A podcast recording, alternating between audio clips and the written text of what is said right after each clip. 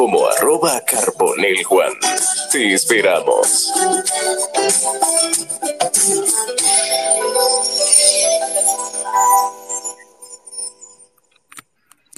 Buenas noches, bienvenidos.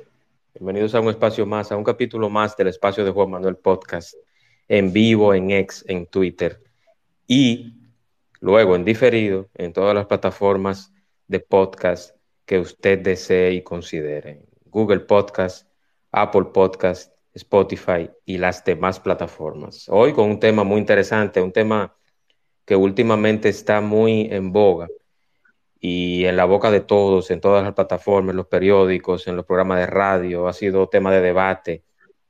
Pero yo quiero tratarlo hoy con un, con un sentido eh, más didáctico y de mensaje que de ataque o de algún sentimiento de que se dividan clases sociales o sociedades y todo eso. Yo quiero que este sea un espacio sumamente educativo y de respeto. Yo quiero, antes de iniciar, recordarles que todos los planteamientos que se hacen aquí no son contra nadie, no son en base a nadie.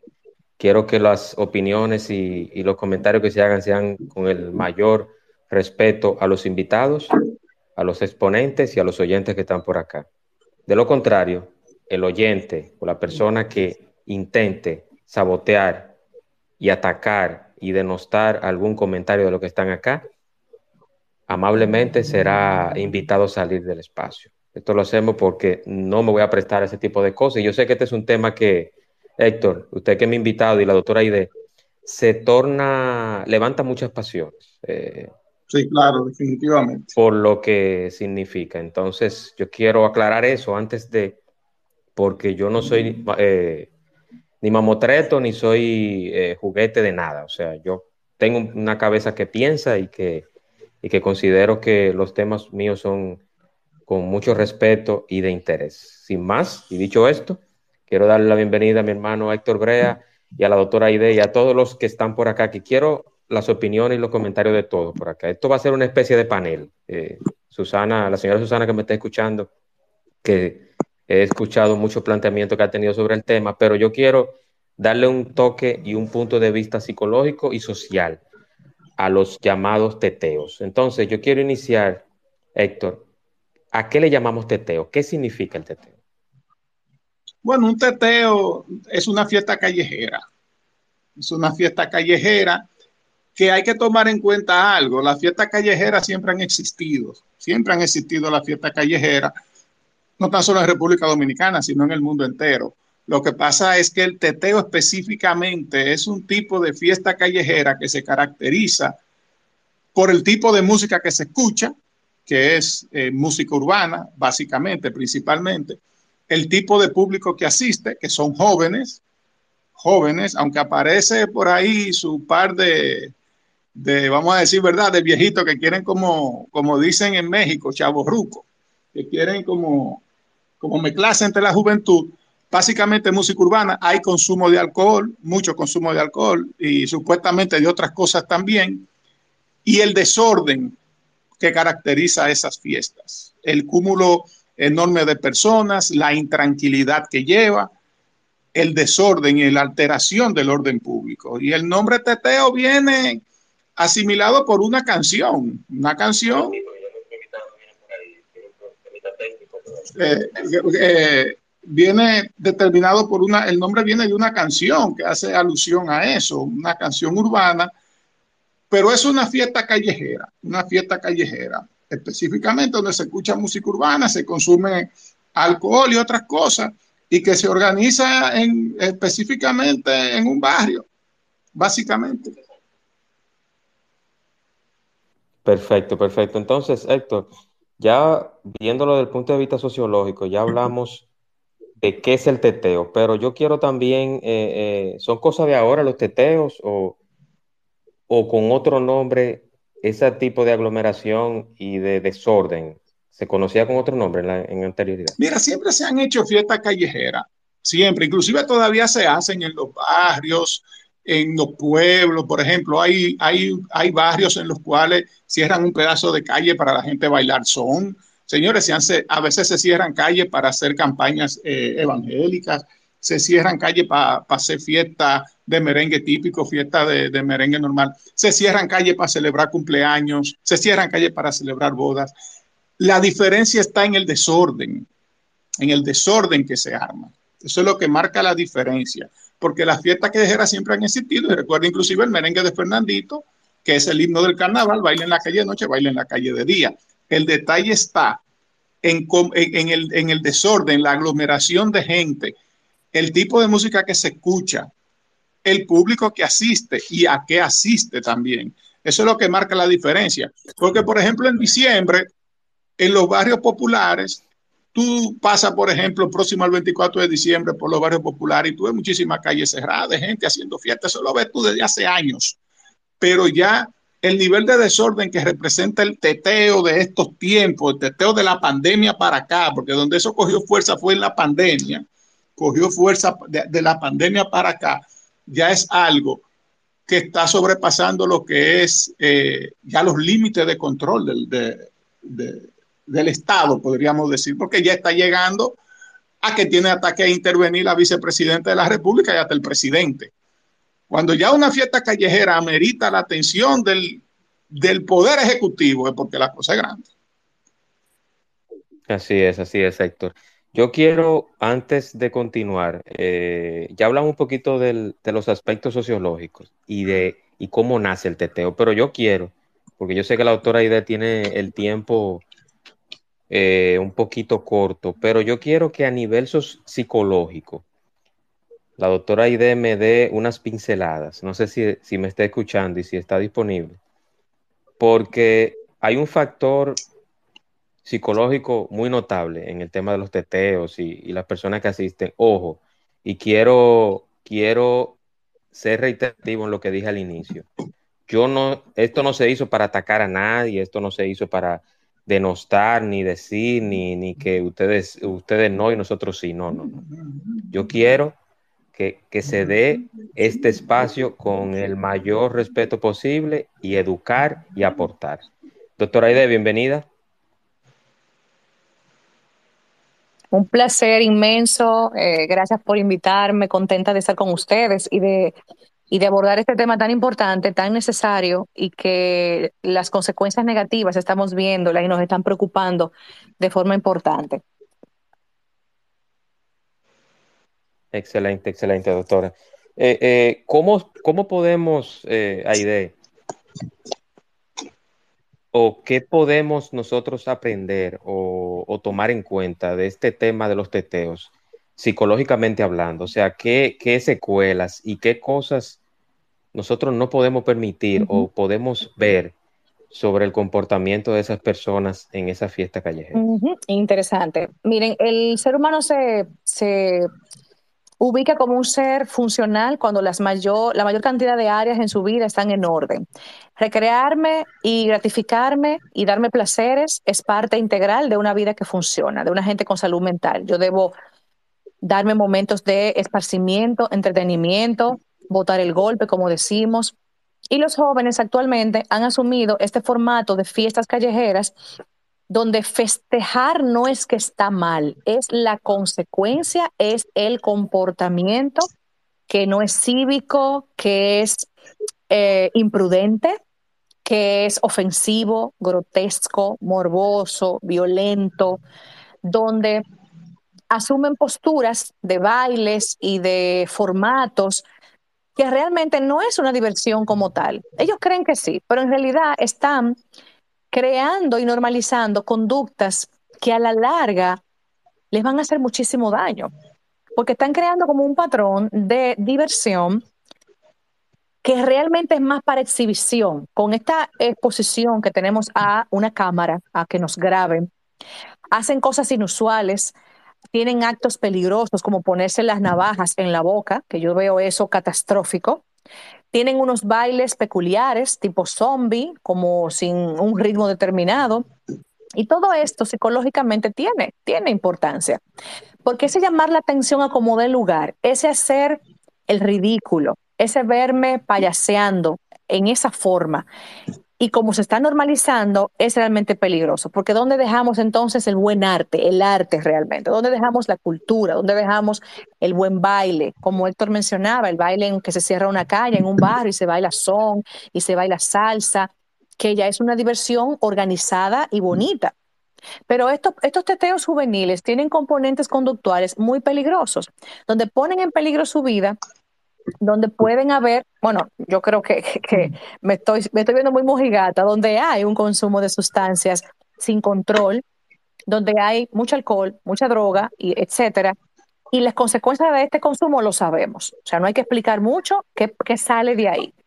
Salen trastornos psicológicos, salen problemas a nivel ya fisiológico médico, salen problemas de pareja, de como un como un individuo funcional para la sociedad, un drogadicto, pues no lo es salen problemas de familia, salen uh, irrespetos y adversidades en la casa cuando son hijos porque no respetan reglas, no quieren lineamiento, no quieren gerencia.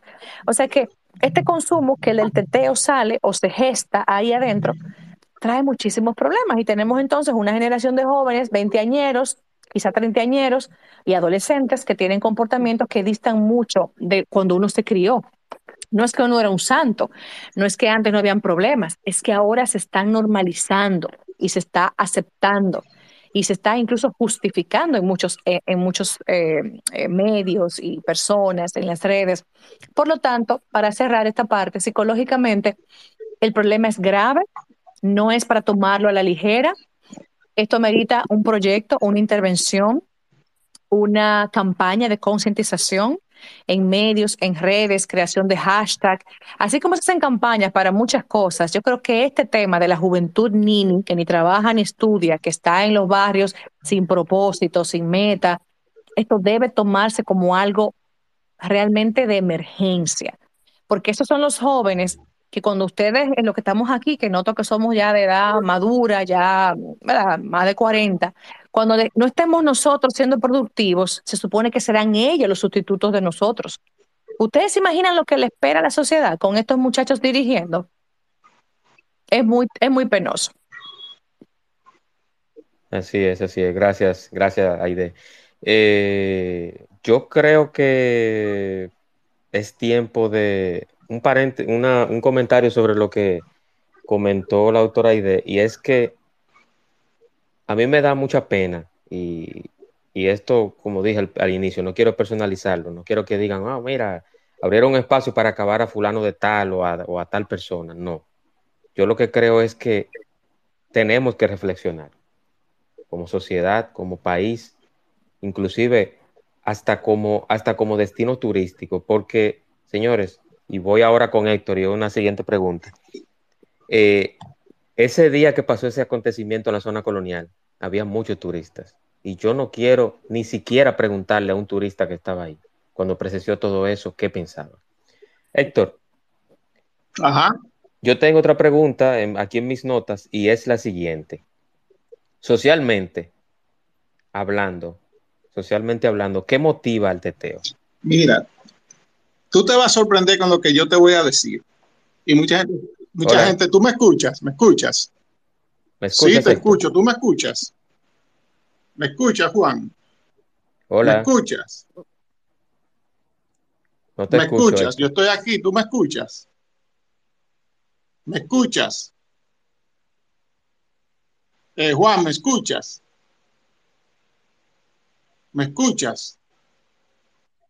Yo sí te escucho, Héctor. Tú te estás escuchando muy bien. Ah, ok, parece que Juan no me escucha. Eh, bueno, lo que iba a decir, bueno, ya que me confirmaron que me escuchan, lo que iba a decir es que tú te vas a sorprender verdaderamente cómo se origina, cómo, cómo se originaron verdaderamente los teteos. Mira, esta información la levanté yo de parte de una persona que se encarga de hacer teteos. Y me comentaba que generalmente el teteo lo organiza en un barrio, un colmado, un drink o un negocio de expendio de bebidas. El teteo no nace silvestre, el teteo tiene un organizador. Esa persona contrata a alguien que lleva la música contrata a alguien que lleva los kitipó, las bocinas, las cosas, se instala, anuncia su actividad y arrancan con la música el expendio de bebidas y el organizador es que vende las bebidas. Lógicamente, ahí se arma un desorden de marca mayor y que lo usan, lo usan muchos, muchos los negocios que están flojos en las ventas. Eso me lo dijo a mí una persona que yo conozco muy bien, que se dedica a eso de fabricar y alquilar equipos de sonido. Ya a cualquier fiesta callejera que se pase de, de hora, de número de asistentes y cosas por el estilo, se le dice, ya, ya se identifica como teteo. Donde tuve un grupo de gente, aunque sean tres carros, y una dicen, ahí hay un teteo. Pero el teteo en sí, en sí, se, se, se comienza de esa forma. Tiene alguien que lo organiza. Eso es, eso no nace silvestre. Alguien organiza la actividad y se hace con fines, con fines económicos. Y si, y si lo analizamos bien y nos fijamos y nos podemos a buscar videos, a buscar informaciones respecto de teteos famosos que se hayan hecho en algún barrio, usted se va a fijar que hay un sitio de vendida de un centro de bebida alcohólica que generalmente está pegado de la bocina, de la bocina que tiene la fiesta. Entonces, eh, perdón Héctor, yo entiendo que dado eso, esos colmados, esas, eh, esos, eh, esos bebederos de, esos bares deberían tener reglas, no lo sé, yo no manejo esa información, leyes que regulen horas, los decibeles. Yo estuve en Miami hace poco y estábamos en un bar y había un control de decibeles. Yo dije, wow, esto es magnífico y no pasaba de 100 y estaba todo el mundo contento y tranquilo. Entonces yo me dije, wow, pero en Dominicana eso pudiese también gestionarse para el tema de la contaminación acústica, eh, tantas quejas que hay. O sea, los, los, los colmadones donde los, se hacen los teteos deberían estar regulados, deberían estar con policía haciendo patrullaje, con controles, pero no sé si eso existe y alguien pudiese opinar al respecto. Una zona de tolerancia como lo hay, como lo hay con los vehículos, que ellos ponen, llevan su vehículo con música y, están ahí. En realidad no, en realidad no hay, aquí la ley antirruido, yo siempre he sido un defensor y un patrocinador de que se cumpla la ley antirruidos. La ley antirruidos no se ha podido cumplir plenamente, porque a veces hay un colmado bulloso, hay un drink bulloso, hay una casa bullosa y la policía le pasa por el frente y ni siquiera se para a decirle, por favor, bajen la música que usted está violando la ley. La ley antirruidos tiene establecido la cantidad de decibeles permitidos en una zona residencial. Sin embargo, esa ley no se cumple. Por ejemplo, yo he motivado mucho a las personas a que cuando tengan situaciones de ruido molestoso, que llamen a las autoridades, que llamen al 911 y me dicen, pero ¿para qué yo voy a llamar? Si cuando yo llamo al 911 me piden mi nombre, yo le doy mi nombre y cuando van a donde el bulloso le dicen que yo lo llamé. Entonces ya yo tengo un enemigo ganado. Pero el gobierno siempre ha hecho, eso, no se le puede quitar ni a este gobierno ni a gobiernos anteriores, que han hecho, han querido hacer el esfuerzo como porque la ley anti, como, por hacer cumplir la ley antirruido. Pero señores, aquí es difícil, es que por naturaleza somos escandalosos. Entonces, la gente pone su radio a todo volumen a escuchar su música, no le importa si al vecino le molesta, no, no le importa si al vecino le guste o no, simplemente suben su música. Yo recuerdo el caso de una amiga muy querida que tengo que me dijo en una de mis campañas que yo hacía antirruido, me dijo, pero yo llamo al 911 y no hacen nada porque el que tiene la bocina todo lo que da es un oficial de la policía y cuando llegan ahí ven quién es, se devuelven y se van. Entonces, es una cuestión de educación también. Y también tengo personas, por ejemplo, lo que habla Juan Manuel de la zona de tolerancia. Yo he hablado de eso, de la importancia de crear zonas de tolerancia. Y personas que se dedican a la fabricación y venta de bocina me han dicho a mí que ellos también quieren, que ellos han pedido una zona de tolerancia y que lo que le han dado es un espacio chiquitico camino al aeropuerto donde no caben gente, que ellos si, que ellos quisieran tener esa zona de tolerancia para no tener que estar molestando en los barrios, pero que lo que le han dado un espacio chiquitico donde no cabe entre carros. Pero sí hay una ley que regula el ruido. Así es, así es. Héctor, eh, tengo unas cuantas personas interesadas en, dar opinión o hacer ah, preguntas. Eh, vamos en este mismo orden. Milton, luego Alberto, Speaker Security y Raulito Grisanti. Vámonos con Milton. Adelante, Milton. Bienvenido. Buenas noches, buenas noches. Milton Santana de este lado y un saludo a todos ustedes. Eh, mi gran preocupación en estos problemas sociales es el uso de la razón de cada uno de nosotros los dominicanos. ¿Cuál es la preocupación mía? Siempre vamos al hecho fáctico y nunca vamos al fondo que genera la, dificultad.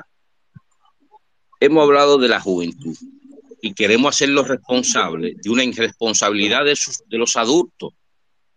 Los teteos, el descontrol de esos jóvenes, que no son muchos, ¿eh? lo que pasa es que son los únicos que sobresaltan. Hay más jóvenes sanos en las casas que los que salen al teteo. ¿Qué es lo que nosotros hemos promovido como país y como Estado? Hemos promovido la ruptura de la familia, la primera institución. Y esto debe de ser el tema de por dónde viene. Ninguno de esos jóvenes tienen disciplina ni respetan ningún tipo de norma, pero no comenzó en la calle, ¿no? Que es el primer factor. O sea, comenzó en su casa. ¿Dónde? ¿Cuándo? Cuando su madre o su padre tuvieron que salir. ¿Aló? ¿Me escuchan? Sí, sí, sí, le escucho, don Milton. Don Milton su madre y su padre tuvieron que salir o, o, hubo una ruptura en la familia. Entonces, el primer factor de esto es un Estado irresponsable que no crea normas ni la hace cumplir. El primer, el primer factor es. Y el segundo, ahí hay una persona que es, que es estudiosa de la conducta o profesional del área de la conducta, es tómenme en cuenta que yo existo y estoy aquí. O sea, es un, es un llamado a que sepan que yo soy joven y que soy parte del país. Y como decía uno ahorita, todos los días eso está en Gualey y Guachupita, los teteos. ¿Qué pasó? Que ahora subió en donde le han robado a esos jóvenes todas las oportunidades. Entonces, nosotros tenemos que usar la razón en la verdadera causa del problema. Ese problema es la desigualdad y el desequilibrio económico de un país que ha abandonado a la juventud sin oportunidades. Y ellos, con lo poco que tienen, tienen que vivir y tienen que recrearse porque es una necesidad humana. Entonces, en esa dirección, nosotros tenemos que seguir haciendo conciencia, los adultos, que ellos no son los responsables. Veo a Susana Gotrock muy, muy, muy rígida en cuanto a los jóvenes, pero se olvida que ellos no son responsables de su inconducta. No, ellos no son. Vamos hacia atrás. Los responsables son sus padres y un Estado que no regula nada, que todo es permitido. Porque nosotros entendemos lo que van fuera del país Aquí todo el mundo tira la basura del carro afuera, pero cuando van a Estados Unidos todo el mundo se, se somete, porque el Estado es el primer formador de toda sociedad. El primer formador, ¿eh? no educador, el primer formador de toda sociedad del Estado, porque tiene las normas, los mecanismos de cohesión. Entonces, este problema del teteo y de esos jóvenes que no son culpables ninguno de esa, de ese desorden, ahora lo están llamando la atención, me han abandonado, y los que están arriba se han olvidado de que el país es de todo. Entonces ellos subieron, subieron a hacer lo que hacen todos los días en, su, hábitat. Entonces yo veo a mucha gente sorprendida, pero nadie dice que el Estado está creciendo todos, todos los días, está creciendo económicamente sobre un 4, sobre un 5. Pero ¿dónde se queda el crecimiento? ¿Dónde se queda? Se quedan los más ricos y hoy se ha agravado más la cosa. Por ahí está el problema del teteo, que ustedes están mirando, eso es un, eso es un producto, es un resultado, ¿eh?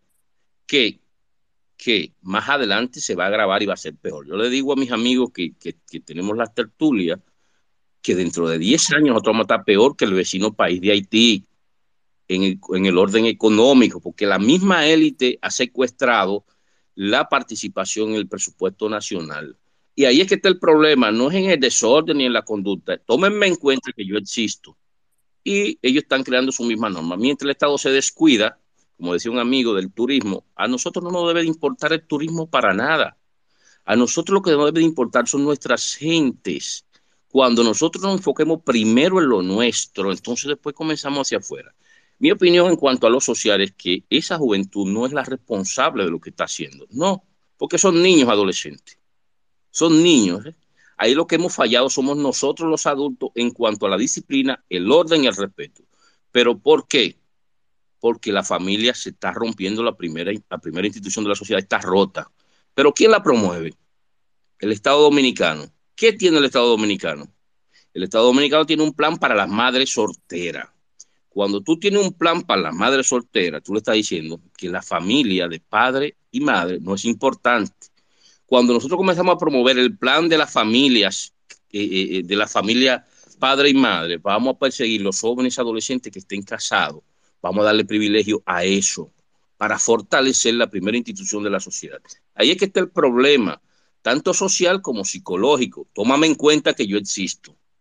Si tú no me das nada, yo lo busco y lo busco, y cuando lo busco sin orden, sin disciplina, cojo lo que, más, lo que mejor me parece quien me toma en cuenta. Por eso se asocian en grupos iguales, sin formación, sin disciplina, y terminan divirtiendo si no tienen ningún tipo de control. En este caso, usemos la razón, va, vayamos al fondo de la realidad social que está viviendo República Dominicana, los profesionales, porque nosotros somos los responsables de esta desgracia, los que tuvimos la oportunidad de ir a una universidad. Y cuando yo veo la opinión de los profesionales que están justificando justificando hasta la muerte de un jovencito con 22 años que no tiene cómo defenderse de nadie. O sea, ¿cómo tú me dices a mí que tenemos 27 mil policías y no pueden agarrar a un joven vivo? que hay que matarlo porque es incontrolable. Me está diciendo que somos todos analfabetos e infuncionales. Entonces, yo lo que quiero en este tema, que es importantísimo que se, que se aire, porque la forma que tenemos nosotros es que no estamos usando la razón. Usamos la memoria y el instinto nunca la razón. Vamos al hecho fáctico y, aplicamos toda la energía del hecho fáctico, de la memoria, la, sin la razón, y entonces al final las cosas se terminan. este caso es un caso de cultura, de, de, cultura, porque un país que no tenga como principio su propia cultura tiende a desaparecer, y eso está dirigido y está manejado. Y en esa dirección yo quiero pedirle a, la señora Gotró, que la leo mucho, que, que nos detengamos un poco a ver el crecimiento económico de nuestro país. Y yo y les recomiendo que pregunten en cada provincia qué hace la juventud. Y todos me van a responder que no hacen nada ni hay ningún plan para ello. Entonces yo les pregunto si existen, ¿qué van a hacer? Mi, mi, mi conclusión es la siguiente.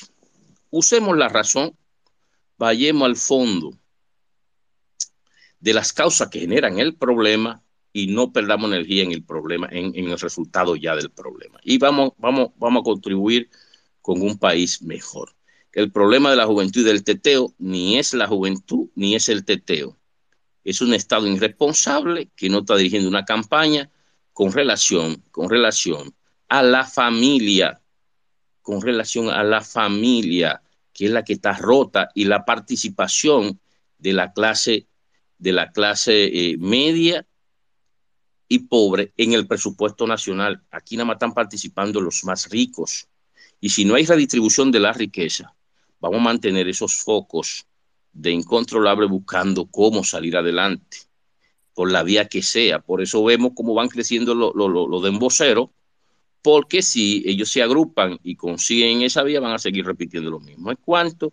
Y vamos arriba, yo creo que se puede hacer algo si cambiamos la forma y la visión del pensamiento humano en cuanto a los hechos fácticos de mi país.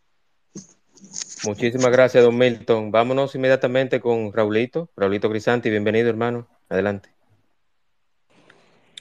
Eh, un aplauso a todas las personas ahí que están escuchando. Muchas gracias, eh, de verdad. Eh, no sé si me están escuchando. A ver, ¿me oyen?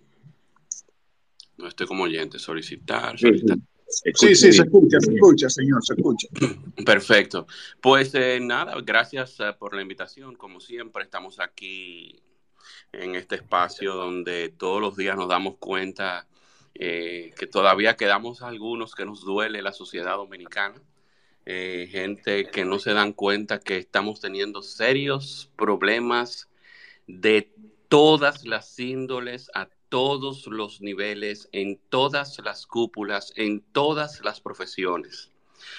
Mi profesión, la comunicación, está totalmente relajada. Se ha convertido en una meca de irrespeto, de opiniones compradas, de manejos por busca de ganar dinero vía las redes sociales, a los YouTube, a los views. Y por primera vez en mucho tiempo, esto, este año ha sido, por no decir nunca lo había escuchado, eh, no sé si algunas personas saben que para mí los medios de comunicación es como para cualquier banquero ir de 8 a 5 a, a un trabajo. Yo nací en este medio. Yo he visto desde los 80 cómo se ha manejado y el respeto que se ha tenido entre colegas se perdió. Esto se ha vuelto un basurero. Entonces, si tú tienes ese reflejo desde donde te escuchan, donde tú puedes ejercer y tener una fuerza de dar eh, opiniones, de tratar de reforzar las cosas bien hechas, de no aupar, de no hacernos eco de otras eh, que como cualquier enfermedad se sigue regando, esto no va a parar en ningún lado. Si hablamos de todos los gobiernos, porque no podemos quedarnos en uno, porque todos son culpables, absolutamente todos, de lo que se está viviendo.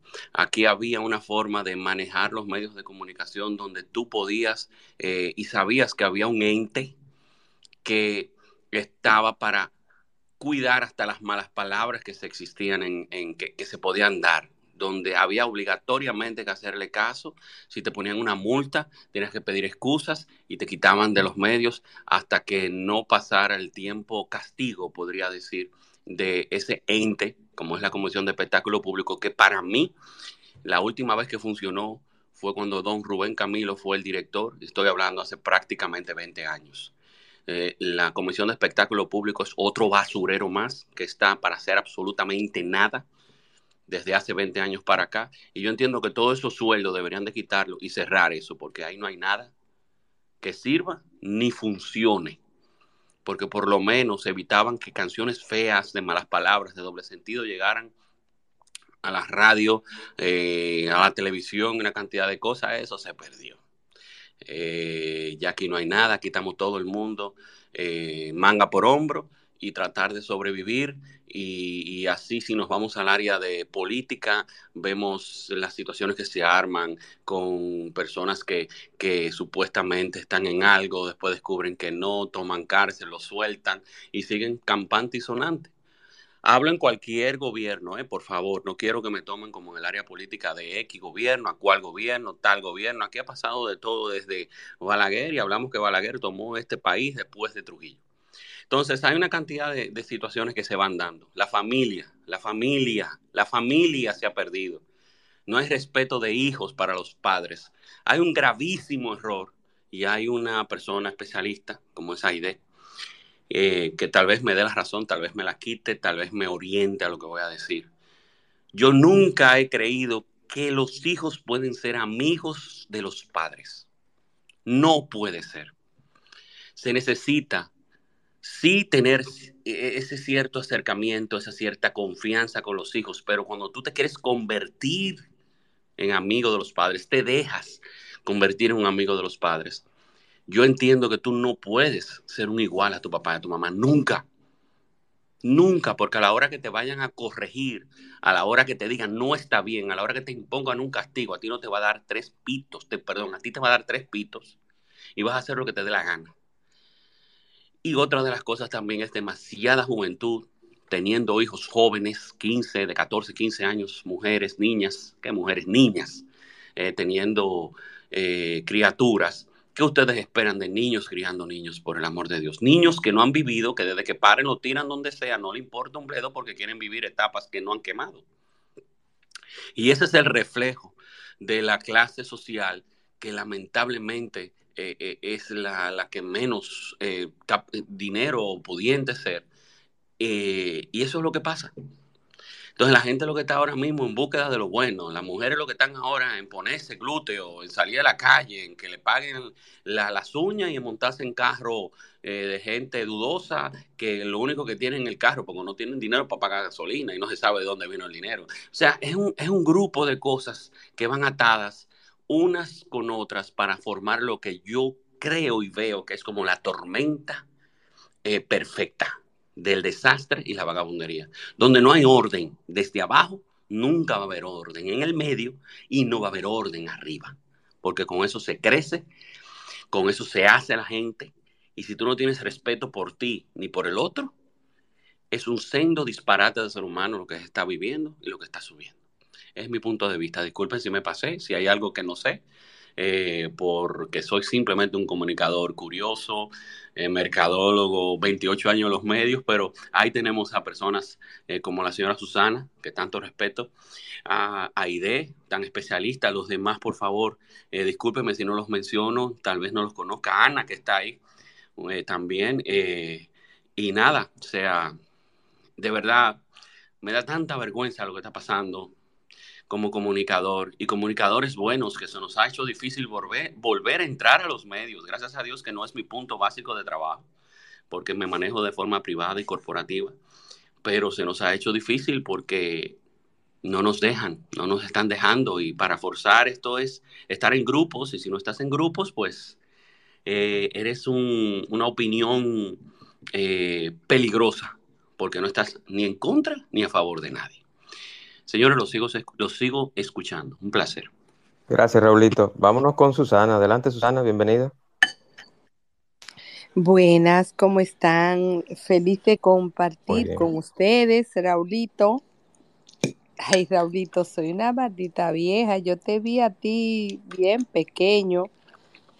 Eh, yo soy amiga de tu padre y me enorgullece escucharte pues consono con los principios que, que tú has aprendido y, y, que también pues pudiste asimilar. Mira, el tema de la sala y como participo en muchas salas, quiero mantenerme dentro el teteo. El teteo para mí no es solo una fiesta barrial, para mí es una manifestación cultural, y una manifestación cultural porque las fiestas barriales obedecen al divertimento, a un tema específico. Yo soy del 1966 y cerraba la calle para un tiempo específico. El teteo es una manifestación cultural de una forma de ver la vida. Y creo que de alguna manera también es una exposición de anímica anímica. O sea, anímica. Los jóvenes se manifiestan de esa manera. Se manifiestan desorganizadamente, se manifiestan con violencia, porque eso es lo que ellos sienten, eso es lo que ellos tienen, eso es lo que ellos han aprendido. Y bueno, está llamando mucho la atención porque ha salido de los de los suburbios, ha salido de los enclaves, ha salido de los barrios, donde es una manifestación diaria y entonces nos llena de horror, nos ay. ¿Y qué es ese escándalo? Pero ese escándalo se vive en los barrios y la mayoría de personas vive de espalda a los barrios.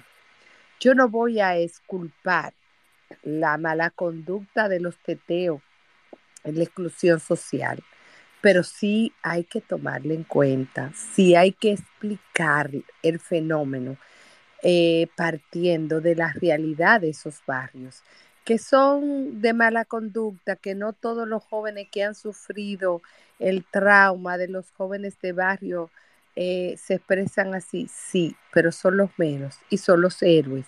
Los héroes excluidos, porque aquí nosotros lo estamos viendo el joven que se porta bien, que se abstrae de esa conducta, es un héroe y nadie está pensando en ello, porque la conducta generalizada, todo el ambiente propicia a la manifestación irredenta, violenta, sin límite de los teteos.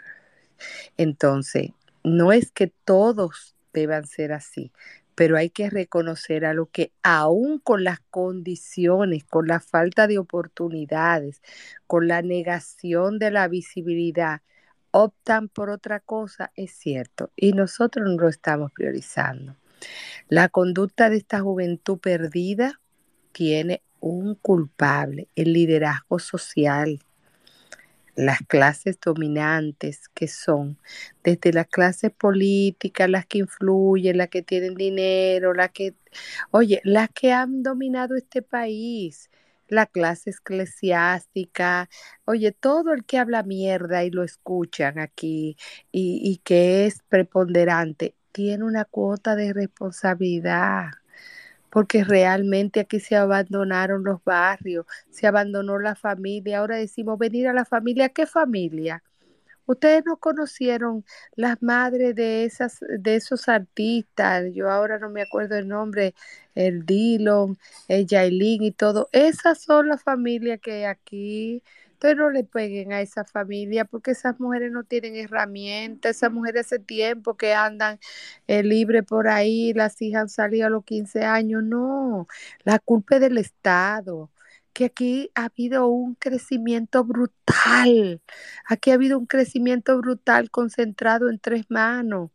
Y el, y, el poder de turno, no este, ni el otro, ni el anterior, solo va a los barrios a abrazar viejas, muchachitos y a dar 500 pesos. Nosotros no nos hemos ocupado de desarrollar las clases más vulnerables. No es que eso lo justifique, pero lo explica los explica porque es muy fácil que mi hija sea buena, pero ha recibido todo ha recibido todo, ella no puede ser mala. Es más, yo me asombro viendo tantas niñas de clase alta con todo cubierto portándose igual que la de los barrios. Esas no tienen explicación. Esas no tienen explicación. Ahora, las niñas de los barrios oyendo música a toda hora, la mamá con 10 maridos, el papá que ni se sabe quién es, oye, no tiene otra cosa que hacer.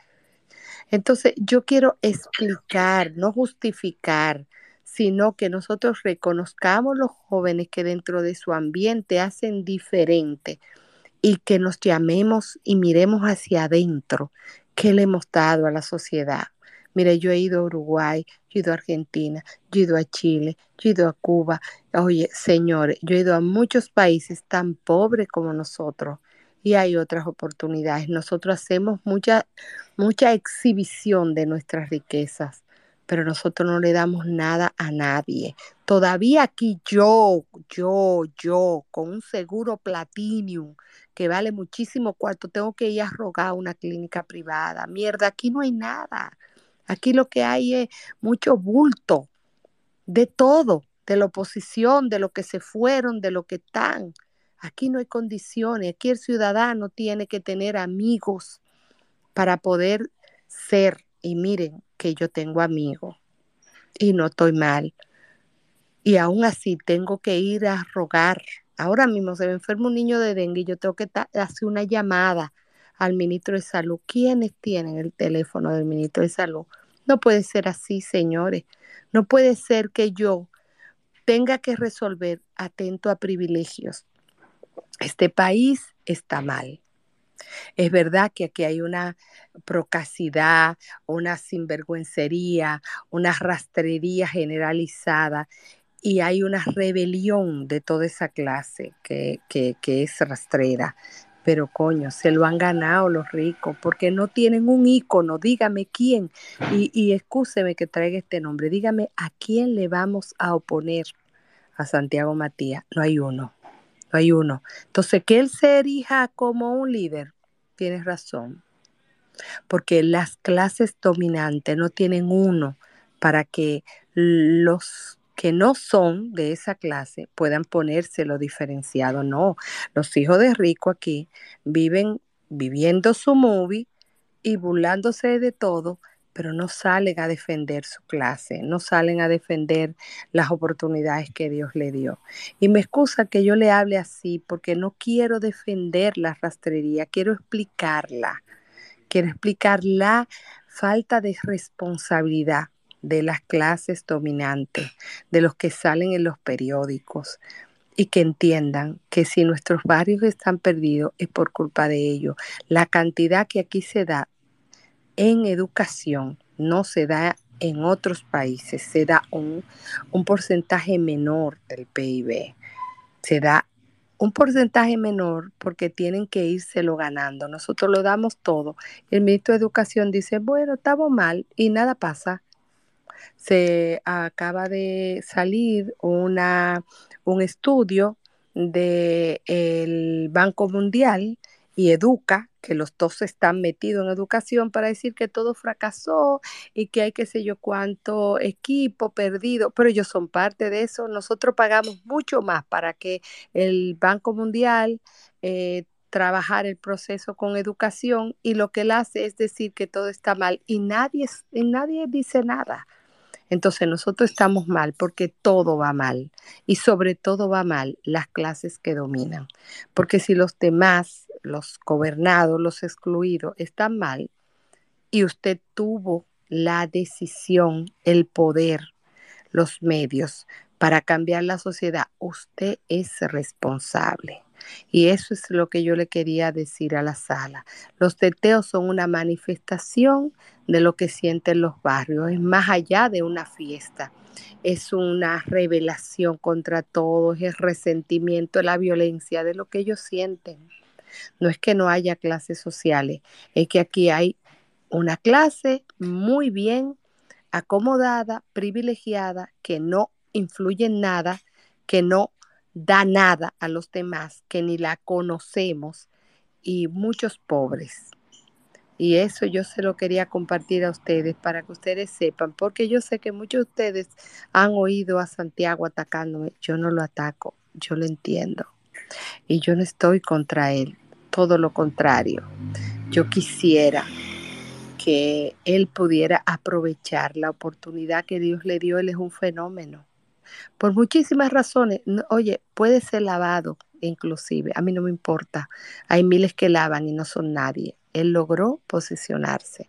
Él debiera de honrar la posibilidad que tiene de ser voz de los más pobres, educarse y decir, bueno, yo represento, mucha gente me sigue y yo voy a apostar por reclamar, por ayudar a los demás. Eso es lo único que yo le pido, que no que no se acomode, no, el, Dios lo puso cabeza, él tiene que tirar para adelante, eso es lo único que yo quiero para él.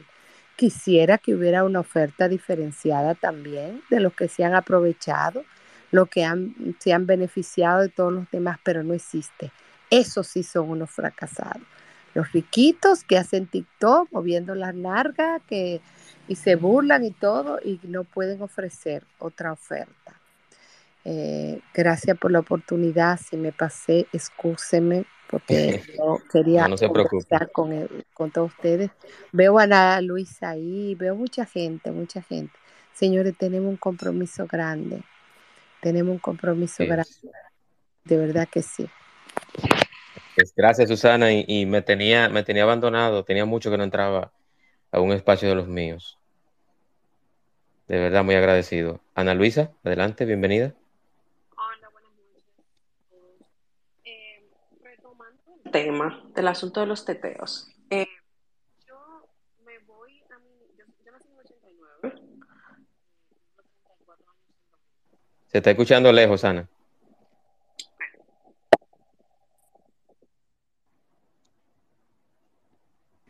¿Me escuchas mejor? Ahora sí. Ok. Adelante.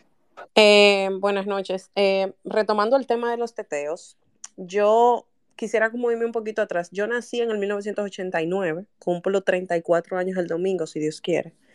Y yo recuerdo que para cuando yo era una niña existían los, los paris de marquesina, donde un grupo de la escuela se reunía, se metían en una casa, apagaban las luces y se bailaban. Y era muy parecido a lo que podemos decir ahora los teteos. La diferencia es que ahora cierran una calle. Es un grupo de jóvenes que buscan diversión. La gran diferencia es que en ese tiempo nosotros no salíamos de ahí a atracar a nadie. El que pasaba por ahí, nosotros nos representábamos un peligro para ellos. Y ahora sí. Esa es una. Y la segunda es, yo, mira, yo nací, creo que te lo dije cuando hablamos eh, la primera vez que me invitaste a tu espacio. Yo nací en La Ciénaga. En el barrio La Ciénaga yo nací. Mi mamá fue violada a los 14 años y quedó embarazada de mí. Mi mamá era una niña. Y yo creo que mi mamá, cuando tenía 14 años, mi abuela quizá tenía cuánto? 25, 26, que quizá la tuvo a la misma edad mi mamá. O sea, era un círculo. Y yo conocí la droga y la muerte antes que la escuela, porque recuerdo cómo los policías mataban a los chamaquitos y recuerdo cómo se vendía droga. Y yo no había pisado una escuela cuando conocí eso. Y aún así, mi mamá con su poco entendimiento se dedicó a que yo estudiara. Mi mamá dijo, tú no vas a correr la misma suerte que yo. Cuando mi mamá era una niña, una niña literal. Yo recuerdo que a mí me llevaron a un campamento de verano en el Conde. Yo no sabía lo que era eso. O sea, mi mundo era tan pequeño, era ese barrio. Pero mi, mi mamá me compraba libros. Mi mamá me compró un cuaderno para que yo escribiera. Toma, todo lo que te pasa en el día, escríbelo ahí. Porque ella no me quería en el patio, ella no me quería en la vecindad. Aunque antes todo vecino del pedazo podía agarrar una correa y quemarme. Mi mamá quería tenerme ocupada. Yo tengo una tía que leía muchísimo las novelitas, que eran unos libritos que no eran aptos para mi edad, pero mi tía me enseñó a leer con eso. Y mi mamá me mandaba al conde, no sé cómo, todavía, no sé cómo mi mamá pagó eso, pero cuando había eh, eh, vacaciones escolares, mi mamá me mandó a ese, a ese campamento recuerdo, era arriba de una tienda de cuadros. Y ahí yo me codié con muchachos que lo que me enseñaron fue a leer, a escribir, a modales. Ahí fue que yo aprendí que el arroz se comía con un tenedor, no con cuchara. Pero fue un trabajo íntegro de mi familia, un esfuerzo en conjunto. De que yo, que era la más pequeña, cuando yo nací, el hijo más chiquito de mi abuela tenía 10 años. Y fue un trabajo en conjunto. Mi tío no me soltaba, me llevaba a la escuela. Yo lo recuerdo, mi tío subiendo esas escaleras de la ciénaga para llevarme a la escuela. A mí me enseñaron que la vida era más que lo que yo tenía alrededor. Los libros me enseñaron a mí que existían países, de que el mundo no era pequeño. Y quizás por eso yo hoy soy una de las, creo que cuatro graduadas de mi familia. Por eso yo hoy vivo quizá en los Estados Unidos. Por eso yo yo aspiré a ganarme una beca e irme del país a estudiar en España. Y por eso tengo una maestría. Pero fue un trabajo íntegro desde abajo. Entonces, disculpándome con la señora Gotró, con el mismo Raúl y toda esa gente que habló antes que yo, yo no creo que sea un asunto de edad. O sea, mi mamá me concibió a mí de la peor manera que se puede concebir un ser humano. Y mi mamá no me soltó. Mi mamá era una niña, hija de otra niña, y ninguna de las dos me soltaron. Y yo te puedo decir. No, no, no, perdón, Ana, no de edad, de conciencia. Tu mamá, aun con sus pocas herramientas, había sido criada en algunos valores. Hoy no hay eso. Y a ti se te nota, o sea, yo, yo, yo quiero hacerte un reconocimiento, el nivel que tú tienes. Y mira de dónde tú vienes pero tú tuviste una mamá, a lo mejor sin conocimiento, sin estudio, pero tenía formación moral, la tenía, tú eres el resultado de tu madre. Eso no lo hay ahora. Eso es lo que yo quiero decir, que hay mujeres con una cartera muy buena, pero con 10, 15 maridos, ese tío, esa mamá, esa visión, ese sueño, han hecho la Ana Luisa que hoy disfrutamos en tu hilo. Eso yo quería decirte, no es de edad, es de, conciencia. Y perdón por interrumpir. Sí, en general, no, e, está bien. En general yo lo que digo es, a veces yo escucho y veo que excusan, que hay como un miedo generalizado de hablar, de decir la verdad. Em, y es, e, o sea, nosotros somos todo lo que le queda al país. Al final los gobiernos tienen mucha responsabilidad porque son los que nos dan los recursos. Pero el, el pueblo dominicano es un pueblo fajador que está hecho de joseo. Porque mi mamá no esperó que un síndico, que un diputado le dijera, mira, te voy a dar una beca. Yo estudié en una escuela privada, que quizá algunos aquí la conocen, llamada Madre Mazarelo, que era de monjas, y ahí mi, mi mamá consiguió media beca.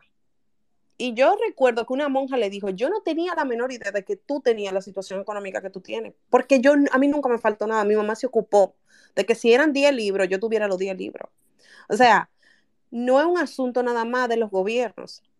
Pero nada, finalmente yo recuerdo mucho mi, uno de mis maestros de comunicación cuando hice la carrera en la UAS, que decía que hace 10 años más o menos, o 12 que yo me gradué, y él decía, Se está interrumpiendo, Ana. Se está interrumpiendo la comunicación. Mm, ok, disculpe. Eh, mi conexión está un poquito inestable porque me estoy mudando. Pero recuerdo un maestro en la UAS hace 10, 12 años, cuando yo estaba cursando la carrera de comunicación, que me decía, la brecha en la sociedad dominicana va a ser tan grande que nosotros no vamos a poder encontrar dónde estar porque va a pasar la situación, por ejemplo, de México, que las revistas como En Sociedad y Hola, que nos restriegan las fiestas de los ricos, van a dejar de salir. No son mis palabras, son las de él porque las recuerdo. Él decía, van a tener que dejar de salir. ¿Tú sabes por qué? Porque los cangrejos, que son los que están allá abajo, en el fondo de la lata, van a, a ¿cómo se dice? Crawling, van a, se van a arrastrar hasta arriba y van a empezar a secuestrar gente y a meter gente al medio, a matar gente por dinero, porque la, el gap de la sociedad que es rica y la pobre va a ser tan grande que, que nosotros no vamos a encontrar cómo sostenerlo. Y a mí me da pena ver que eso que él decía hace 10 años se está cumpliendo. Yo a mí me duele, me duele, me duele de corazón cuando yo veo que matan un chamaquito, que era un ladrón, que mató cuatro, que andaba robando. A mí me duele, porque me lleva a esos días donde yo veía un carajito de 16, 15 años en mi barrio cuando yo vivía en la Ciénaga y aparecía muerto al siguiente día porque una policía lo mató. Y tú sabes por qué me duele, porque yo conocí a la mamá. Y quizá la mamá yo la conocí vendiendo habichuela para criarlo, pero no había más nada. Esa mamá solamente podía dar comida y quizá decirle a un vecino, chequémelo, ya ni eso. Entonces a mí me duele cuando yo veo que lo matan esos carajitos, porque yo digo, diablo, o sea, nosotros no sabemos, quizás ese chamaquito lo más que tuvo en su casa fue quizás comida, porque muchos ni eso. Entonces se convierten en un fruto de la desigualdad y después como no podemos con ello, tenemos que matarlo.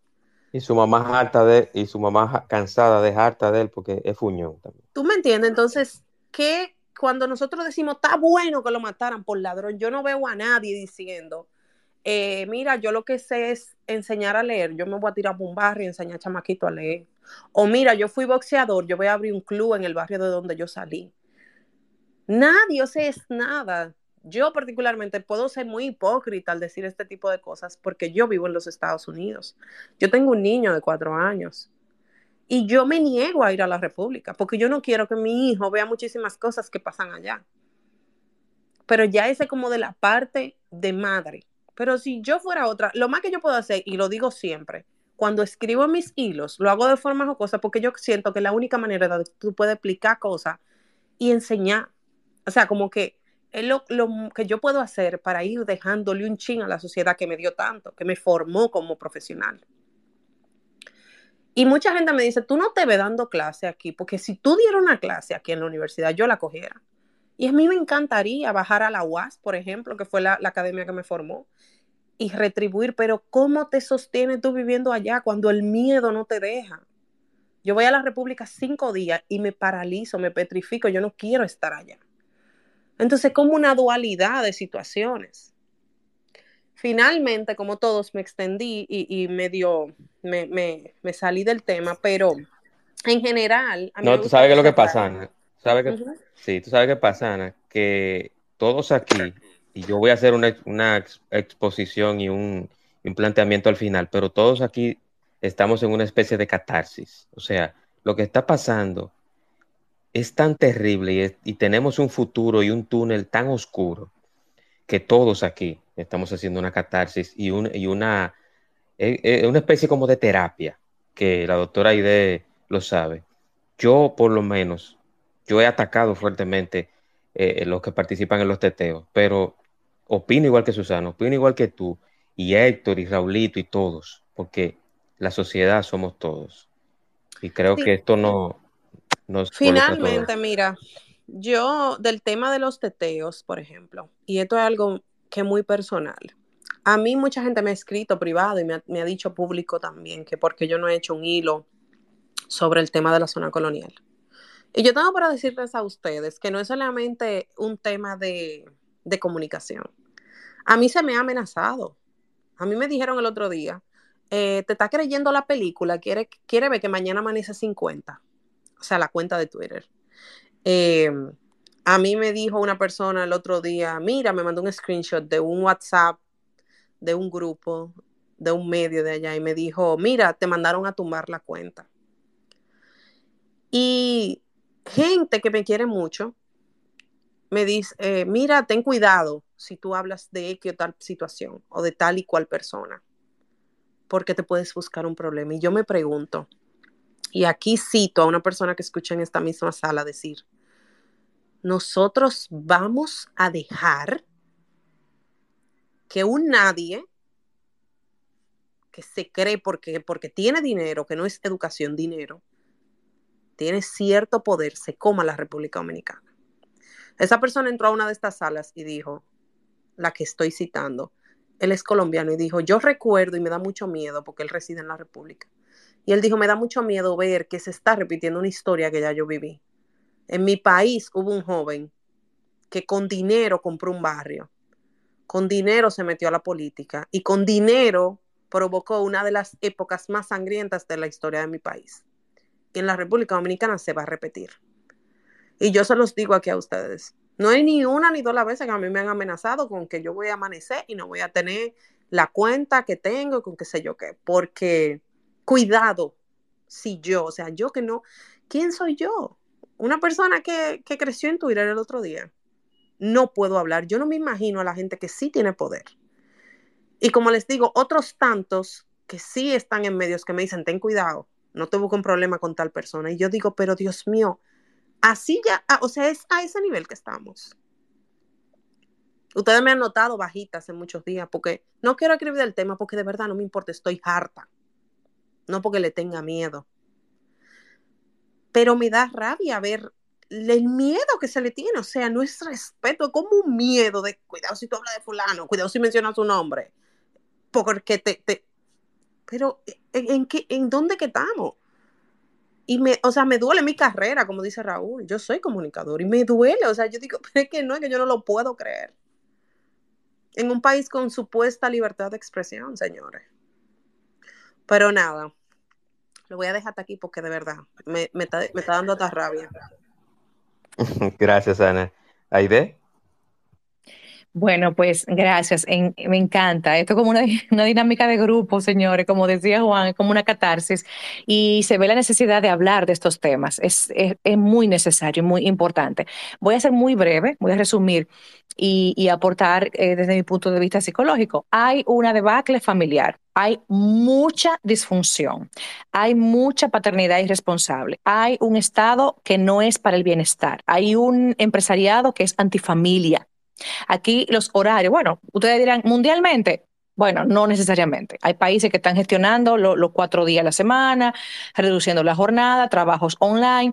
Aquí hay un Estado que es antifamilia. Horarios que cómo un padre llega a compartir con sus hijos. Porque si sale a las 5, el tapón, el, el, el, metro, el autobús, el concho, eso es a las 8 que llega. No hay un transporte que garantice una seguridad, una llegada a tu casa adecuada para compartir con tus hijos, para cenar con ellos. O sea, hay una familia que se está destruyendo. Un joven que se quería solo, sin gerencia, sin liderazgo, sin normas, sin hábitos, sin modales, ¿para dónde va? Ahí voy de acuerdo con Susana. Esta clase social desfavorecida tiene un resentimiento que es válido. Tú sabes lo que esa gente ven por, por redes, la exhibición social de la clase alta, viaje para aquí, carro para allá, ropa para acá, me comí aquello, y ellos chupándose un cable. Claro que tienen que estar resentidos, claro que tienen que revoltearse de vez en cuando como forma de llamar la atención, claro que tienen que haber sublevaciones. No estamos justificando, ¿ok? Estamos explicando que es una cosa muy diferente. Entonces, definitivamente hay un Estado que, que tiene que tener políticas para la familia, para fortalecer la familia, que es el núcleo central de donde sale un individuo funcional y que le sea útil a la sociedad. Y tenemos obviamente muchos problemas mentales, mucha ansiedad, mucha depresión, muchísimo consumo, un uso de tableta desproporcionado. Aquí estamos comprando tabletas para los alumnos cuando en Europa se están quitando porque se dieron cuenta que fue una metida de pata, que la pantalla no beneficia directamente al desarrollo cognitivo de un niño. Entonces tenemos muchas cosas mal hechas. Aquí hay que recapacitar muchísimo. Así como se apoyan las campañas políticas, así como se apoyan con millones los torneos de golf, así como se hacen vainas de moda Aquí no hay campaña de educación emocional, aquí no hay materias de formación cívica, aquí no hay una formación escolar de un buen nivel.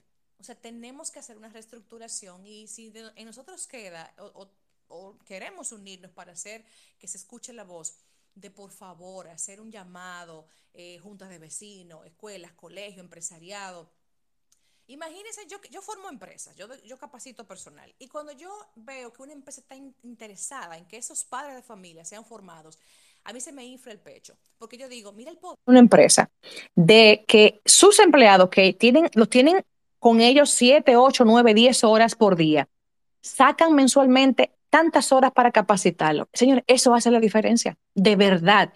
Si hay decretos, si hay leyes que regulen y que le digan a las empresas o las lleven, las forcen, a mí, tú tienes que capacitar tantas horas al año a tus empleados. Hasta eso cuenta. Es que aquí hace falta mucha educación, mucha formación. Estamos huérfanos, analfabetos de emociones, sentimientos, estado de ánimo, eh, civismo, urbanidad tenemos un, son trogloditas, señores, manejando los choferes dominicanos. Aquí no hay respeto.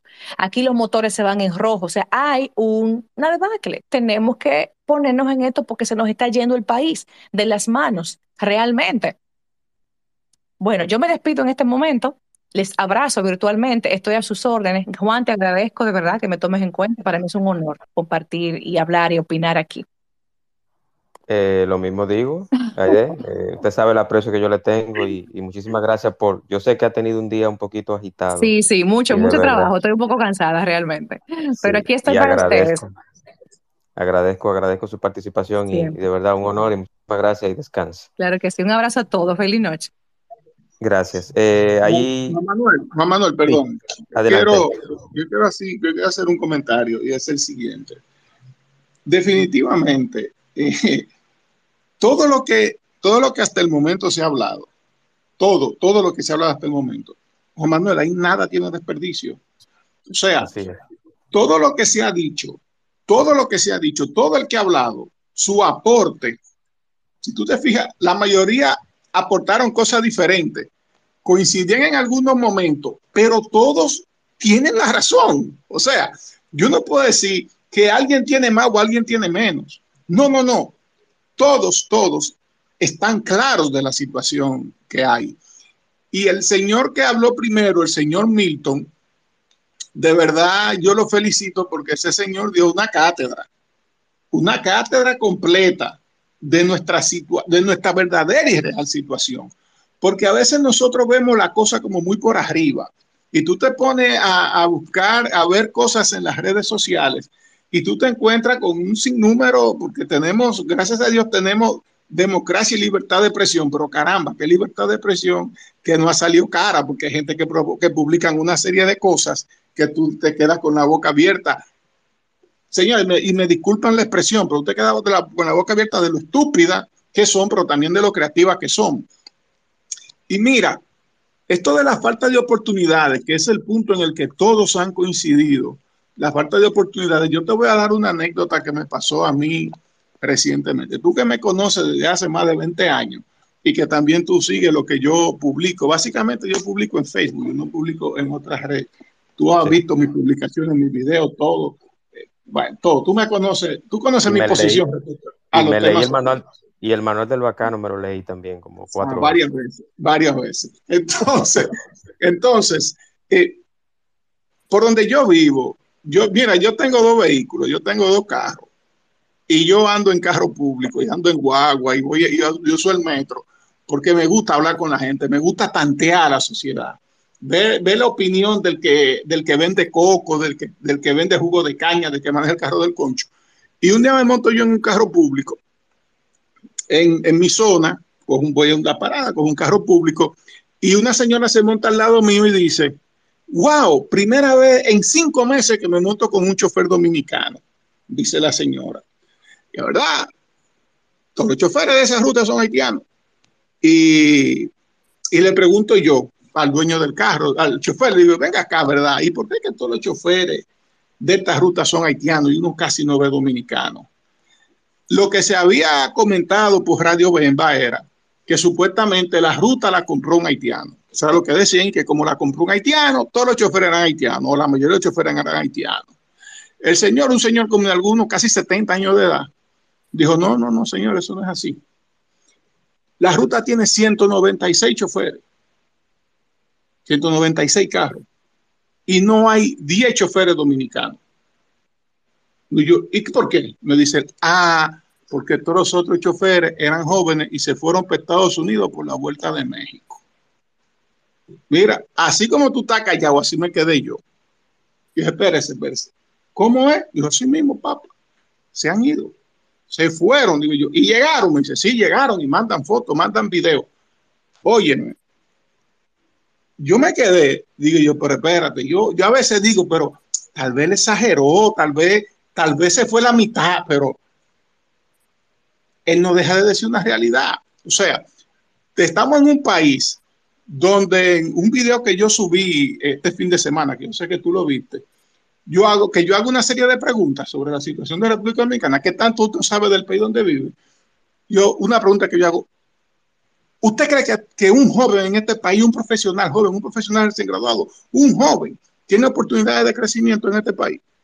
Esa fue una pregunta que yo hice y la mayoría de las respuestas yo sé cuál es. Y nosotros nos damos cuenta ahí. Escandalosamente, una cantidad de jóvenes de República Dominicana, y no solamente jóvenes de los barrios, muchos jóvenes profesionales y muchos profesionales, mente buena, gente productiva, mente preparada, cerebros, están vendiendo todo y se están yendo del país. Porque tú le preguntas por qué y toditos te dicen lo mismo. Oportunidades. Hubo una persona que hizo un comentario hace un momento y dijo que si seguimos como vamos, en 10 años vamos a estar igualito que Haití. Y yo estoy completamente de acuerdo con esa persona.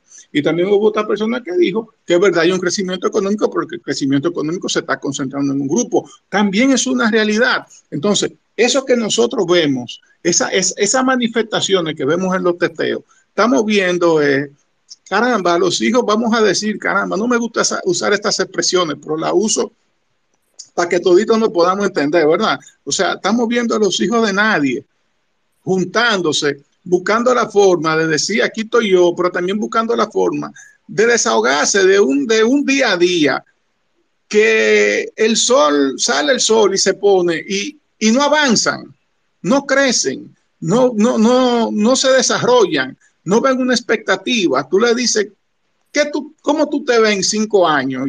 ¿Qué te van a responder?